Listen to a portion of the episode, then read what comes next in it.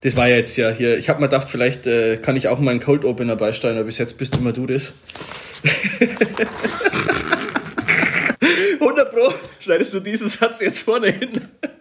Das äh, mag stimmen. Zwei Stimmen für ein Halleluja. Drei ist eine Party, aber man braucht nur zwei Stimmen für ein Halleluja. Damit hallo und herzlich willkommen zur fünften Folge des launigsten Podcasts über Glaube, Religion, Kirche, Gott und den ganzen Rest. Ne, es gibt ja so ein paar Podcasts über dieses äh, Thema, aber die meisten haben halt entweder so einen schrecklichen ESO-Touch oder sind halt langweilig as fuck. Und derjenige, aber der dafür sorgt, dass wir nicht in dieses Tal der Tränen abdriften, ist der einzig rechtgläubige Pastoralreferent des Bistums Passau, Simon Riel. Du hast gestern vier Stunden Vorbereitung braucht für diesen Anfang. Nein, ich habe hab die nicht gebraucht, ich habe die mir gegönnt. Sehr gut. Habe ich jetzt ein schönes Intro voll? Nein, das ist ganz fantastisch. Die Leute wissen das schon einzuschätzen. Und dann wissen sie schon direkt in den ersten zehn Sekunden, wohin die Reise geht. Ne? Auch für alle Hörer, die uns so, zum ersten Mal hören. Liebe Hörer, auf der anderen Seite des Bildschirms, mir gegenüber quasi sitzend, Dominik Possoch. Wuhu! Vielen herzlichen Dank. Ja, mein Name ist Dominik Possoch, genau, katholischer Journalist und wir, wir reden und wir versuchen in diesem Gespräch dem Glauben so ein bisschen auf die Spur zu kommen. Das ist die Idee hinter diesem Podcast und was, was, was haben wir heute für euch äh, vorbereitet? Vielleicht kann man das direkt mal sagen, bevor wir einsteigen in die sogenannten Mesner-Tätigkeiten, wo wir das nochmal beleuchten, was in der vergangenen Folge, der Folge 4, äh, vielleicht ein bisschen in der Unschärfe blieb, dass wir das nochmal ein bisschen am Schärfegrad regeln. Wir möchten heute anfangen und zwar mit einer kleinen Reihe. Und ich habe für diese kleine Reihe, Simon, das ist auch für dich interessant, ich habe einen kleinen Jingle dazu vorbereitet, weil das muss natürlich, das muss natürlich richtig sein. Denn wir fangen mit einer Reihe heute an und sie heißt wie folgt. Die sieben Sakramente.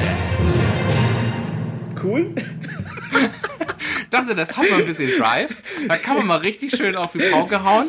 Die sieben Sakramente, darüber ist eine kleine Reihe, über die wir reden wollen. Und äh, das heißt, es sind auf jeden Fall schon mal sieben Folgen, die mindestens auf euch zukommen. Was, weil wir das doch schon immer mal wieder äh, gesprochen haben. Ja, ja, du zeigst mir schon in die Kamera acht. Vielleicht kann man das auch nochmal sagen. Aufgrund von äh, Teil-Lockdown und so weiter und so fort sind wir uns mittels Videotelefonie zugeschaltet und wir sitzen uns nicht gegenüber. Deswegen sehe ich alles, was der Simon hier lustig zeigt und wie er sich zusammenmuckt, wenn ich irgendwas erzähle. Es werden acht Folgen sein, denn wir starten heute mit der Einführungsfolge. Was ist denn das überhaupt, ein Sakrament? Ne? Also man kann ja nicht über irgendwas reden, wo man gar nicht weiß, was soll denn der Quatsch eigentlich. Wir haben ja immer schon mal wieder, spielst du Luftschlagzeug, aber keiner kann das so gut wie du, Simon. Immer mal wieder angesprochen und gesagt, ja, die Taufe ist natürlich auch wichtig oder Beichte oder Kommunion und so weiter und so fort. Und da dachten wir, komm, wir machen mal so eine Reihe. Das heißt jetzt nicht, dass die äh, kommenden acht oder sieben Folgen immer das jetzt sind. Das heißt bloß, es ist immer eine wiederkehrende Reihe und das heißt äh, so eine lose Reihe jedes Mal. Wenn aber ein Sakrament in dieser Folge drankommt, dann wisst ihr, uns ist nichts Besseres eingefallen. Und heute auf jeden Fall haben wir die Okay, kann, kann man machen. kann man machen. Heute aber auf jeden Fall behandeln wir sozusagen, Simon hat eigentlich, wie nennt man das? Woher kommen, was, was soll das eigentlich? Sakramente, was soll das? Oder so kann man den So, so nennen wir es, ja. Sehr gut. Wir fangen aber an mit den sogenannten, Simon. Mesner-Tätigkeiten. Sehr schön. Dafür brauchen wir nie einen Jingle, weil das kann keiner so gut wie du. Du, also, weißt was mir aufgefallen ist? Diese Glocke aus den ersten beiden Folgen ist weg. Die hatte ich ja damals genommen, richtig, weil immer dann, wenn wir uns so verhaspelt haben, dass ich das nicht schöner habe geschnitten bekommen, habe ich da die Glocke reingemacht. Ach so. Und jetzt ein paar Folgen sind wir ein bisschen besser geworden, was das angeht. Haben wir uns nicht so verhaspelt. Du meinst gerade in Folge 3. Gerade in Folge 3, wo wir so richtig, ja, mein Gott. Aber auch die letzte Folge, da können wir gleich anschließen an die Mesner-Tätigkeiten. Wir haben gesprochen über das fünfte Laterankonzil und du fängst an, indem du sagst, also, das sind eigentlich drei wichtige Beschlüsse. Du nennst dann aber bloß zwei. Nicht, weil du eins vergessen hättest, sondern weil ich eins rausgeschnitten habe. Ich habe im Schnitt, dachte ich, meine Güte, das ist doch so schön rund. Und dann habe ich nicht mehr gehört, dass du sagst, es sind eigentlich drei und erstens, zweitens und dann kommt kein drittens mehr. Also, Fünftes Laterankonzil, drei Beschlüsse. Einen habe ich rausgeschnitten. Du hattest genannt, das Gegenkonzil haben sie verdammt. Sie haben das geregelt, dass es nicht nur eine allgemeine universelle Seele gibt, die alle haben, sondern eine individuelle Seele für jeden Menschen. Und was ist der dritte wichtige Beschluss? Ja, sie haben mit Kirchenreformen begonnen. Denn wir sind ja an der Zeit des kurz vor, vor Martin Luthers Thesenanschlag. Sie haben bereits mit Kirchenreformen begonnen, die aber leider nicht so ganz umgesetzt wurden. Das kam dann später in Trient beim Konzil, aber Kirchenreformen, dritter wichtiger Punkt. Sehr gut. Schade, dass ich das rausgeschnitten habe, weil, ja. äh, aber jetzt haben wir es immerhin, immerhin haben wir es nachgereicht. Und noch ein weiteres. Das war ja der großartigste Cliffhanger in der Geschichte der Cliffhanger. Selbst Sylvester Stallone hat, nachdem er die Podcast-Folge gehört hat, nochmal angerufen und gesagt, Leute, ich wollte gerade ein Remake drehen, aber ich lasse es, denn so gut wird mir das nicht gelingen wie euch. Denn es ging darum, bei Junia und Junias. Es gibt ein Wort, mit dem der Apostel Paulus in den Briefen immer davon spricht, wenn er über die Aposteln spricht. Denn die Frage war ja, Junia und Junias äh, beziehungsweise Junia oder Junias. Also sozusagen, ist es Mann, ist es Frau, ist es vielleicht eine erste Apostelin? Was sind das für Implikationen? Darüber haben wir geredet in der vergangenen Folge. Schaltet da noch gerne nochmal ein, wenn ihr sagt, das klingt ja viel spannender als alles, was ihr jetzt in den ersten fünf Minuten hier gelabert habt. Die Frage ist natürlich, war Junia oder Junias ein Apostel oder nicht? Denn es gibt diese Formulierung, sie waren Angesehene unter den Aposteln oder sie waren eben von den Aposteln sehr angesehen. Und Simon meinte, da gibt es auch immer ein spezielles Wort, von dem Paulus spricht. Und dieses Wort möchten wir jetzt cliffhangerartig nachreichen. Simon. Hypo.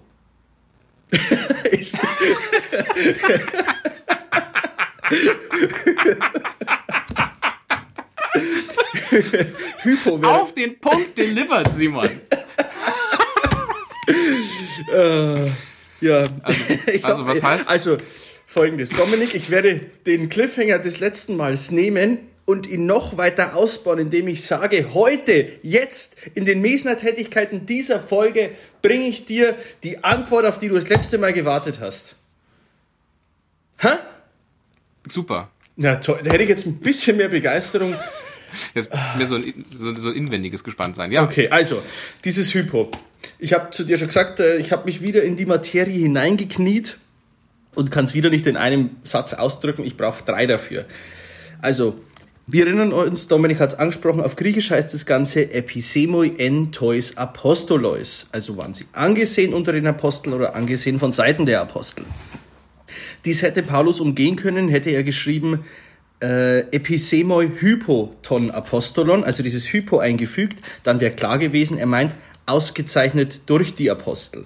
Das hat er aber nicht. Jetzt könnte man meinen, aha, die waren doch Apostel.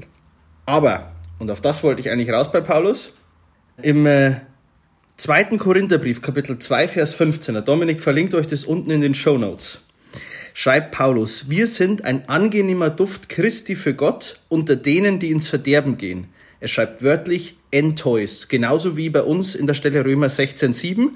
Und hier meint Paulus aber eindeutig das Ganze exklusiv, nicht inklusiv, weil Paulus rechnet sich ja nicht zu denen, die ins Verderben gehen. Und das heißt, hier ist die, eine Belegstelle dafür, dass entois durchaus exklusiv und nicht inklusiv zu verstehen ist. Und dann, und jetzt kannst du mal stolz auf mich sein, Dominik, ich habe eine ich bin immer stolz auf dich, Simon. Ich habe eine Thesaurus Linguae Graecae Suche durchgeführt. Oder ich habe mich an eine Suche drangehängt.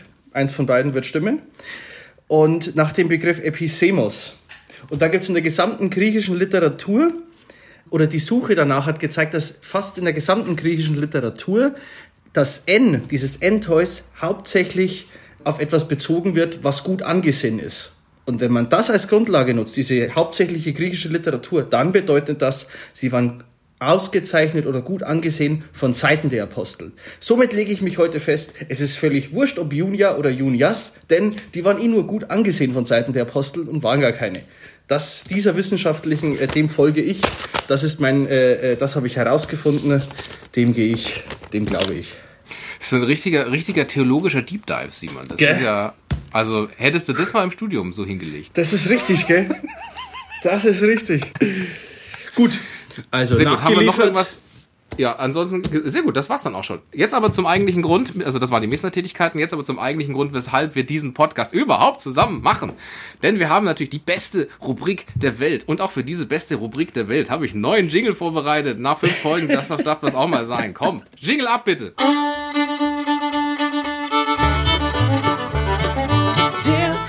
zum Sonntag.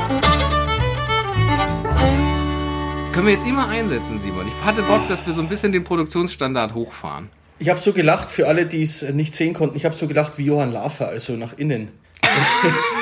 das ist ja wirklich hervorragend. Ja, sehr gut. Meine Nachbarn fangen auch gerade an zu bohren, insofern. Ähm, was habe ich vorbereitet? Ich fange heute mal an. Und zwar ist äh, bei mir im Glas heute ein noch offener Rotwein, den ich äh, angebrochen habe, um äh, eine Bolo anzurühren die Tage. Und du erkennst Spitzenwein immer daran, dass das Geräusch, wenn man ihn aufmacht, so klingt.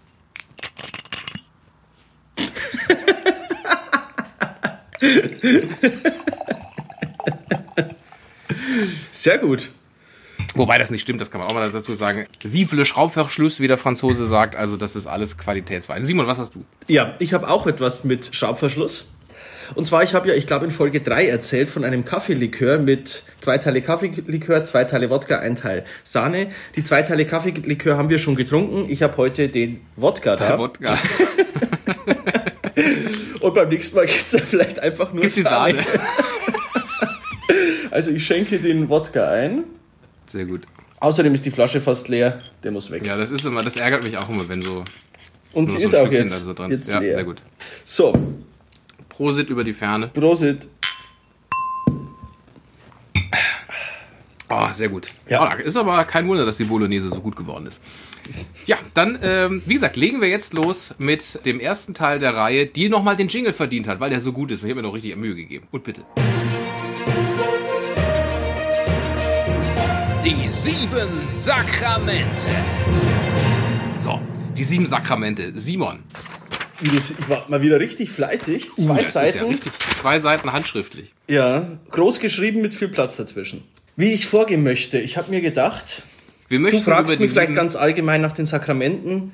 Und ich könnte dann mit einem praktischen äh, Beispiel einsteigen, nämlich der Ökumenische Arbeitskreis hat ja jetzt mal wieder vorgeschlagen, dass man gemeinsam evangelische und katholische zur Eucharistie gehen könnten. Warum geht das nicht? Und dann eben drauf kommen, die Unterschied zwischen, weil die argumentieren immer mit, wir sind alle Adressaten der christlichen Botschaft, alle Adressaten von Christus, da kann man nicht ausschließen. Und genau damit beschäftigt sich die Sakramententheologie, nämlich den Unterschied zwischen den Adressaten der Botschaft und den Adressaten der Sakramente und dann auf die Sakramententheologie eingehen. Über das Geheimnis des Glaubens habe ich mir gedacht, was nach der Erwandlung kommt. Also, dann äh, tue ich mal so, als würde das spontan einfallen. Simon. Sieben Sakramente hat zumindest die katholische Kirche und auch ja die, die orthodoxe. Die evangelische Kirche hat zwei. Ähm, bevor wir in den weiteren Folgen auf jedes einzelne Sakrament eingehen, ist vielleicht erstmal die Frage, was ist denn das eigentlich, so ein Sakrament? Um auch vielleicht für die Leute klar zu haben, was, was meinen wir mit Sakramente? Das ist das Taufe, Eucharistie, Buße, Firmung, Priesterweihe, Ehe und Krankensalbung. Müssten sieben gewesen sein. Genau. Ja, das waren sieben. Also die Frage nach, der, nach den Sakramenten. Es ist noch gar nicht lang her, ich glaube ein paar Wochen ist es her.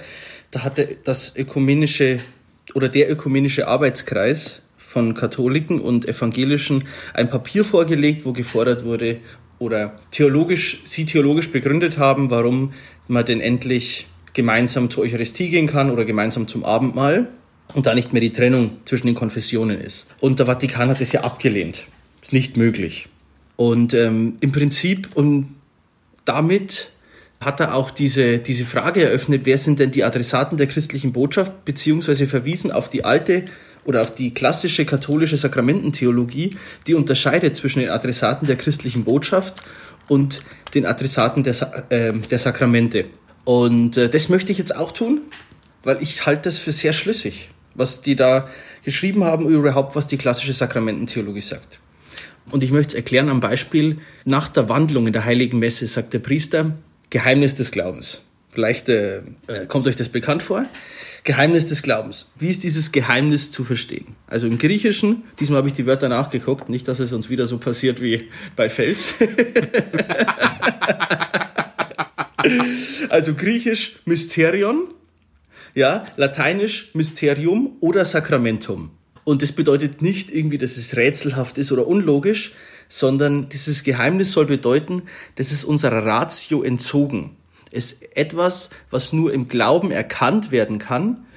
Und eigentlich ist das dann auch schon die Antwort auf die eingangs gestellte Frage, ähm, die Adressaten der Sakramente und der christlichen Botschaft. Die eingangs gestellte Frage war ja eigentlich, was sind denn Sakramente? Aber die eingangs von mir gestellte, dann nach ja, ja, deiner gut. gestellten Frage mit dem richtig. So. Die Adressaten. Wer sind die Adressaten? Genau. Das heißt, wenn etwas im Glauben erkannt werden kann, dann setzt es ja den Glauben eigentlich voraus. Das heißt, der Glaube ist die Voraussetzung für den Empfang der Sakramente. So. Sakrament also, hat also etwas mit dem Glauben an Gott zu tun. Und Auf Gott bezieht sich dieser, dieser Glaube, den das Sakrament voraussetzt. Wie kommt dieses Sakrament zu uns? Da muss man ganz, eigentlich ganz zurück an den Anfang oder fast an den Anfang. Gott hat sich ja uns mitgeteilt. Warum? Gott ist die Liebe, sagen wir. Ja, Dominik, um nicht zu monologisieren die ganze Zeit.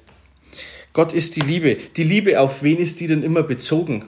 Ja, die Liebe ist ja immer ein Beziehungsgeschehen. Das heißt, immer auf ein Gegenüber bezogen. Ganz genau. Und dann ist natürlich die Frage, die sich kluge Theologen mal gestellt haben. Wen liebt Gott, bevor er die Welt erschaffen hat? Wenn du fragst, bevor er die Welt erschaffen hat, ist deswegen glauben wir an den dreifaltigen Gott, weil wenn Gott die Liebe ist und Liebe ist Beziehungsgeschehen, das heißt, Gott kann ja nie alleine sein, das heißt, sich selbst lieben, das ist schwierig, deswegen gibt's ja den Vater, den Sohn und den Heiligen Geist. Perfekt. Und das merkt ihr euch, weil das werden wir noch brauchen, ist nämlich wichtig in der Sakramententheologie. Es ist wirklich so. Also Gott ist die Liebe. Und dann, wenn wir an die Schöpfung eben zurückschauen, ganz zum Anfang, dann heißt es mal, Gott sprach und es wurde.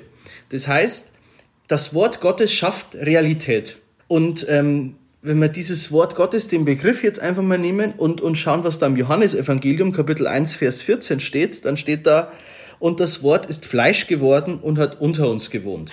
Das heißt, dieses Wort, das Realität schafft, ist Fleisch geworden.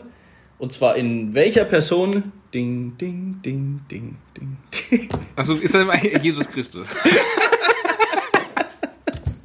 Nein, ich wollte für die Zuhörer so, so ein Ding, Ding. Dieses Jeopardy, genau. Mhm, Genau. Das Jeopardy-Thema. Das können wir aber nicht einspielen, weil das hat leider, ähm, da kriegen wir dann urheberrechtliche Probleme. Aber in Aber- Jesus Christus. Okay, Gott teilt sich mit, indem er selbst Mensch wird. Durch Jesus Christus haben wir eben, haben wir dann Teil, durch die Sakramente, aber das, wollen wir jetzt erstmal erklären, haben wir Teil am Verhältnis Jesu zu seinem Vater. Und das ist auch, was dieses Geheimnis des Glaubens ausdrückt. Das bedeutet die Zusage zu Gott und zu seinem Sohn und zum Heiligen Geist. Sakramente sind somit die Zeichen des Glaubens, des gelebten Glaubens. Diese Zusage an den Glauben. So, und wenn diese Sakramente Zusage an den Glauben sind, diese Zeichen, die wir tun, Zusage an den Glauben sind, dann müssen diese Zeichen auch von besonderer Art sein. Wir haben einmal diese, diese besondere Art, diese Zeichen haben einen Grund, einen Urgrund und einen Bezug immer auf Jesus Christus. Man nennt, spricht von Jesus ja auch als dem Ursakrament. Er ist das, dem alle Sakramente zugrunde liegen.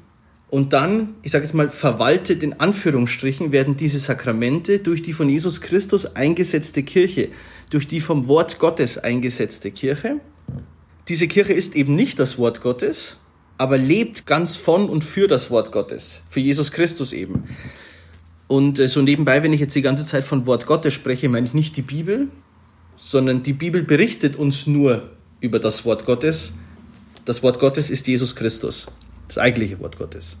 Also, die Kirche verwaltet diese Sakramente, lebt ganz von und für Christus. Sie ist eben für die Glaubensweitergabe da, für die Reinhaltung der Lehre. Und deshalb ist die Kirche das Grundsakrament. Also Jesus Christus Ursakrament, aus ihm gehen alle Sakramente hervor und die Kirche ist das Grundsakrament. Und die Kirche verkündet nicht etwas von Gott, sondern eben das Wort Gottes selbst. Das ist ganz wichtig, dass die Kirche nicht aus sich selbst heraus lebt und dass die Kirche nicht aus sich selbst heraus etwas tut, sondern immer von Christus her etwas tut. Und zwar das tut, was Christus getan hat. Das wird bei allen Sakramenten deutlich. In der Eucharistie wird das fortgesetzt vergegenwärtigt, was Christus am Kreuz getan hat. Und in der Taufe wird das fortgesetzt, dass Christus auferstanden ist. Aber die einzelnen Sakramente schauen wir uns dann noch an, aber Sakramente setzen immer etwas fort, vergegenwärtigen etwas, was Christus getan hat. Und deswegen ist er auch das einzig Relevante bei den Sakramenten. Die einzelnen Sakramente sind eben Zeichen dieses Glaubens an das Wort Gottes, an das Ursakrament, an Jesus Christus und die Annahme des Grundsakramentes. Das bedeutet wiederum auch, ohne eine Annahme, ohne den Glauben, ohne die Annahme äh, Jesu Christi, auch seines Grundsakraments der Kirche, wird es mit den Sakramenten schwer, weil die Zugangsvoraussetzung schon fehlt. Das heißt, Simon, das ist äh, spannend. Es ist bloß tatsächlich, glaube ich, herausfordernd für unsere Zuhörerinnen und Zuhörer. Um es vielleicht nochmal ganz kurz runterzubrechen. Also ein Sakrament, so wie es in der Kirche vollzogen wird, Entschuldigung, vollführt wird, ist ein sichtbares Zeichen des unsichtbaren Glaubens. Kann man das so vereinfacht ausdrücken? Ja. Und es kann auch nur innerhalb der Kirche vollführt werden. Das heißt, ich, außerhalb der Kirche gibt es keine Sakramente, weil das sozusagen Ja. die Grundvoraussetzung ist, das Grundsakrament. Und es gibt keine Sakramente, die nicht, ich sag mal, auf Jesus Christus zurückgehen, weil er das Ursakrament ist. Ganz genau. Und das hat entscheidende Bedeutung und in diesem äh, meinem kleinen Vortrag, wie ich ihn nennen möchte, auch das erste Mal eine deutliche Kritik, dann auch an, an manchen gelebten Glauben. Denn weil hinter jedem Sakrament das Christus selbst steckt, ist es, und das ist der Vorteil, der Beliebigkeit der Menschen entzogen. Weil ja Christus dahinter steckt. Er ist der eigentlich Handelnde. Wenn der Priester irgendwas sagt, dann ist es eigentlich, spricht und handelt da Christus durch den Priester. Das ist ganz wichtig. Das hat enormen Vorteil, wenn es um die Gültigkeit von Sakramenten geht, weil dann ist es nicht so wichtig, ob der, der das Sakrament spendet, gerade heilig gelebt hat oder das oder da gerade wirklich so tief im Glauben ist, sondern Christus zählt ja. Und ähm, ich würde sagen, mit, einer, mit einem immer stärker werdenden Gestaltungsdrang, den ich seit den 60er, 70er Jahren des letzten Jahrhunderts verorten würde, ist es vielleicht so gewesen, dass wir durch immer mehr Gestaltung, durch Priester, durch, durch Laienmitarbeiter, dass wir das Eigentliche des Sakramentes verdunkelt haben. Denn das Eigentliche des Sakramentes ist ja, dass Jesus Christus handelt. Aber wenn da zu viel drüber gelegt wird, weißt du, was ich meine? Ähm, es gibt so einen, alten, so einen alten Spruch, weißt du, der heißt, Liturgie ist kein Ort des Machens. Wenn ich dann schon sage, wollen wir das mitgestalten, wer ist dann der Macher der Liturgie? Wer fühlt sich als Macher der Liturgie? Aber der Macher der Liturgie ist immer Christus. Und wenn ich mich schon fühle als Macher der Liturgie, verdunkel ich dich dann schon den Herrn und das eigentliche Sakrament und das eigentliche, was von ihm ausgehen soll. Ob man das wirklich verdunkelt, das müssen wahrscheinlich andere beurteilen. Aber zumindest sollte man sich dessen bewusst sein und darüber reflektieren können. Dass es passieren kann. Jetzt kommt die Werbung, jetzt kommt die Werbung. Hier könnte Ihr Werbetext stehen. Das war die Werbung, das war die Werbung. Also, der große Vorteil, das Sakrament ist der Beliebigkeit der Menschen entzogen. Also das bedeutet, das Sakrament als heiliges Zeichen wirkt nicht, weil der Spender so heilig ist, sondern weil der Urgrund des Sakraments, Jesus Christus, das Wort Gottes selbst, heilig ist. Und jetzt komme ich eigentlich auch schon zum Schluss. Das bedeutet, wir hatten in Zeiten, in denen die Christen gern mal verfolgt waren. Weißt du, die ersten vier, fünf Jahrhunderte im Römischen Reich wurden die Christen verfolgt. Weißt du, warst da dabei? Vol- Volkssport, Christenverfolgung, ja. Und das sind manche, gerade, gerade geweihte Priester, hatten ja dann die Wahl, entweder du schwörst Christus ab oder wir bringen dich um. Und manche Priester haben dann Christus eben abgeschworen, um das eigene Leben zu retten. Und da kam es dann zu der, zu der Diskussion nach der Christenverfolgung, was machen wir mit den Priestern, die Christus abgeschworen haben, um ihr eigenes Leben zu retten. Und da gab es die eine Seite, die gesagt hat, die dürfen keine Sakramente mehr spenden, weil die haben ja gezeigt, die haben gar keinen richtigen Glauben, weil wenn die richtig glauben würden, dann wären die in den Tod gegangen. Und die andere Seite hat gesagt, die können schon noch Sakramente spenden, weil ja nicht der Glaube des Spenders relevant ist für das Zusammenkommen eines Sakraments, sondern Christus selbst. Und so kam es dann zu dem Begriff, der bis heute in der Dogmatik geblieben ist, nämlich ex opere operato. Ein Sakrament wirkt aus dem gewirkten Werk heraus. Und das gewirkte Werk ist nämlich das Werk Jesu Christi. Also das, was ich vorhin angedeutet habe mit die Kirche setzt es fort in den Sakramenten, was Christus getan hat. Wenn Christus sagt, das ist mein Leib, zum Beispiel bei der Eucharistie, dann ist es der Leib Jesu Christi. Völlig wurscht, ob ich dran glaube, völlig wurscht, ob ich nicht dran glaube, völlig wurscht, ob der Pfarrer gerade sagt, eigentlich darf ich jetzt gerne ein Schweineschnitzel essen. Das ist es, weil Jesus Christus das gesagt hat. Und deshalb kann man, und es gibt ja immer gern diesen, in der Kirche gerade den Begriff, die Begriffe des Symbolik, Symbole, wenn man bei Sakramenten von Symbole sprechen will, dann sind das Realsymbole. Denn äh, Realsymbole, also ein Symbol, zum Beispiel, wenn du eine Kette hast, wo ein Kreuz rumhängt, dann ist das Kreuz ein Symbol für das, was Christus getan hat für dich, zum Beispiel. Aber dieses Kreuz, das du um den Hals hast, ist nur Symbol, deutet nur darauf hin und ist es nicht selbst. Sakramente hingegen sind Realsymbole, das heißt, die beinhalten, was sie bezeichnen. Wenn Christus sagt, ich nehme nochmal das Beispiel der Eucharistie, der Heiligen Messe, oder wenn du nach vorne gehst und das empfängst, der Leib Christi, dann heißt das Leib Christi, ist bezeichnet als Leib Christi und beinhaltet, ist auch der Leib Christi. Also Sakramente beinhalten, was sie bezeichnen. Das ist, Es ist ganz wichtig. Es ist nicht nur ein Stück Brot, äh, was uns daran erinnern soll, sondern es ist Leib Christi. Oder bei der Taufe wird uns wirklich in dem Moment des Aktes die Gnade eingegossen und nicht steht nur dafür, dass wir jetzt. Es soll nicht nur daran erinnern und ja, wir machen alles für die Show und damit jeder genau. weiß, die ganze Familie kommt mal wieder zusammen, wenn dein Kind in der Kirche ist, sondern da wird tatsächlich etwas Wichtiges vollzogen. Was genau, dazu kommen wir dann in den Folgen zu den einzelnen Sakramenten. Die Frage ist aber dann natürlich, äh, also zu deinem Vortrag, vielen herzlichen Dank für diese Ausführung. Was ich, was, ich, was ich festgestellt habe, ich sollte vielleicht, wissenschaftliche Vorbereitung ist gut, aber vielleicht nicht zu viel. Man muss, mein erster Chef, als ich beim Radio war, hat gesagt, man muss seinen Zuhörern auch mal was zumuten können. Und aus diesem Glauben heraus handeln wir ja. Du hast Zumuten. auch gesagt, Ja. du, hast, du hast auch gesagt, das Sakrament setzt den Glauben voraus. Ja. Für mich ist jetzt aber die Frage, ist es aber nicht von meinem persönlichen Glauben unabhängig? Also wo setzt das, also ist das nicht ein Widerspruch? Die, ja, die Kirche unterscheidet bei den Sakramenten zwischen Gültigkeit und Wirksamkeit. Also ein Sakrament kommt gültig zustande, wenn die äußeren Formen erfüllt sind. Das heißt, das Sakrament braucht immer Materie und Wort zum Beispiel. Materie, nehmen nochmal als Beispiel die Eucharistie. Ich brauche Brot und die Wandlungsworte zum Beispiel.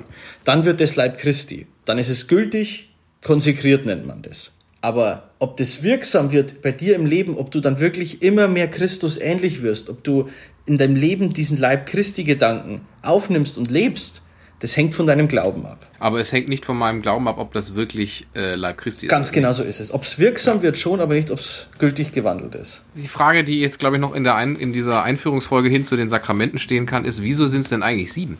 Und wieso zum Beispiel haben die Evangelien nur zwei? Die sieben Sakramente sind tatsächlich eine kirchengeschichtliche Entwicklung. Es gibt verschiedene Zahlen von Sakramenten. Der heilige Bernhard, Von Clairvaux oder welcher? Ganz genau, danke, habe ich jetzt kurz überlegt. Der Gründer der Zisterzienser, der schreibt, glaube ich, irgendwann mal von elf Sakramenten oder elf Sakramentalien. Ähm, Es muss ja wieder alles übersetzt werden. Wir haben schon mal beim letzten Mal gehabt, Übersetzungen sind oft nicht so einfach und so, ja klar. Bernhard von Clairvaux, ich glaube, 11. Jahrhundert. Nur, dass wir eine zeitliche Einordnung haben, sowas Wird, wird stimmen, ja. oder zwölftes. Also das hat sich in der Kirchengeschichte entwickelt und geht darauf zurück, auf den direkten Befehl des Herrn, so darauf könnte man sagen. Also er sagt ja bei der Einsetzung der Eucharistie zum Beispiel, ähm, tut dies zu meinem Gedächtnis. Klarer Auftrag, das weiter zu tun. Ähm, das haben ja die Evangelischen auch, dann bei Abendmahl, genau. Genau, dann die Taufe heißt ja auch im Ende des Matthäusevangeliums, geht in alle Welt hinaus, macht alle zu meinen Jüngern und tauft sie im Namen des Vaters, des Sohnes und des Heiligen Geistes. Klare Aufträge. Deswegen gibt es die Taufe auch bei den Evangelien. So, Ganz genau. Dann hört, dann hört es bei den Evangelischen schon auf. So, dann könnte man jetzt meinen, die Evangelischen sind ganz schön clever, aber auch hier haben wir wieder das Problem, das, das bei den Evangelischen öfter mal durchkommt. Sie, für sie setzen die Bibel absolut und kennen die Tradition der Kirche nicht. Ich habe schon mal gesagt, die Tradition der Kirche oder die Kirche selbst ist älter wie die Bibel. Das heißt, es hat sich auch schon was ereignet und getan vor der Verschriftlichung und auch natürlich nach der Verschriftlichung.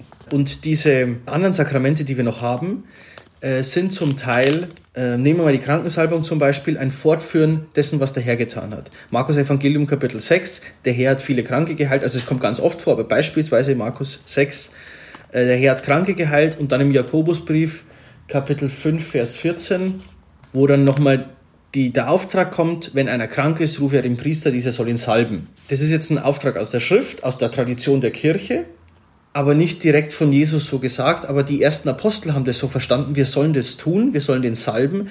Deswegen hat die Kirche das als Sakrament dann fortgesetzt, weil der Herr das auch selbst getan hat.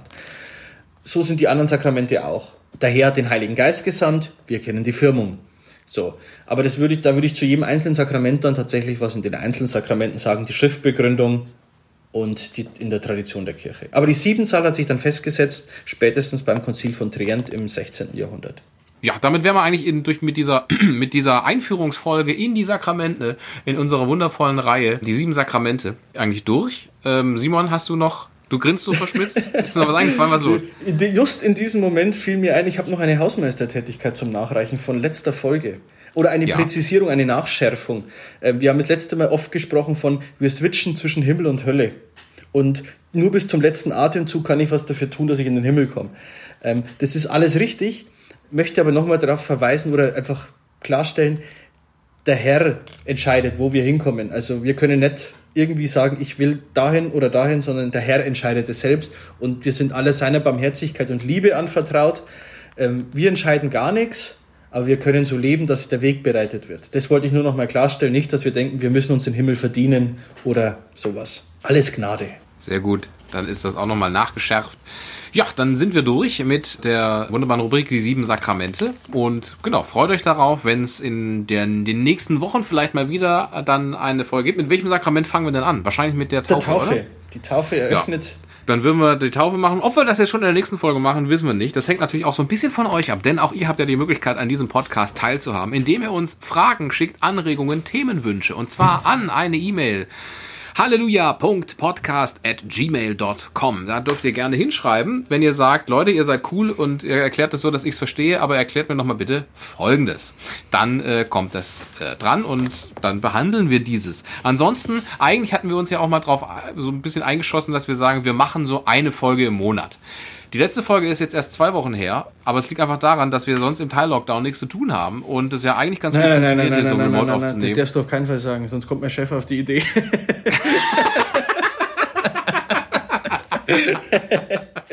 also, ich formuliere es um. Gerade im Teil-Lockdown werden wir natürlich unserer Verantwortung immer mehr bewusst und deswegen sagen wir, wir müssen die Leute hinführen und deswegen haben wir jetzt mal ein, im Zweiturnus Folgen, äh, zwei Wochen Turnus Folgen aufgenommen. du formulierst es um, aber du lässt das alte trotzdem drin. Ja, natürlich, weil das, Okay. ist, das ist Comedy. Weißt du? du redest einfach nur vor dich, vor dich hin, ich mach da Comedy. Brabbel, verstehe. Jeder kann das, was er am besten kann. Haben wir irgendwo ein Schweinchen zum Geld reinschmeißen? Das Geld geht alles an die Til Schweiger Foundation.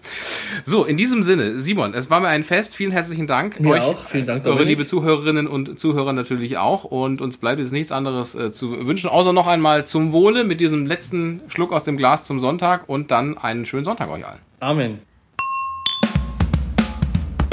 Zwei Stimmen für ein Halleluja.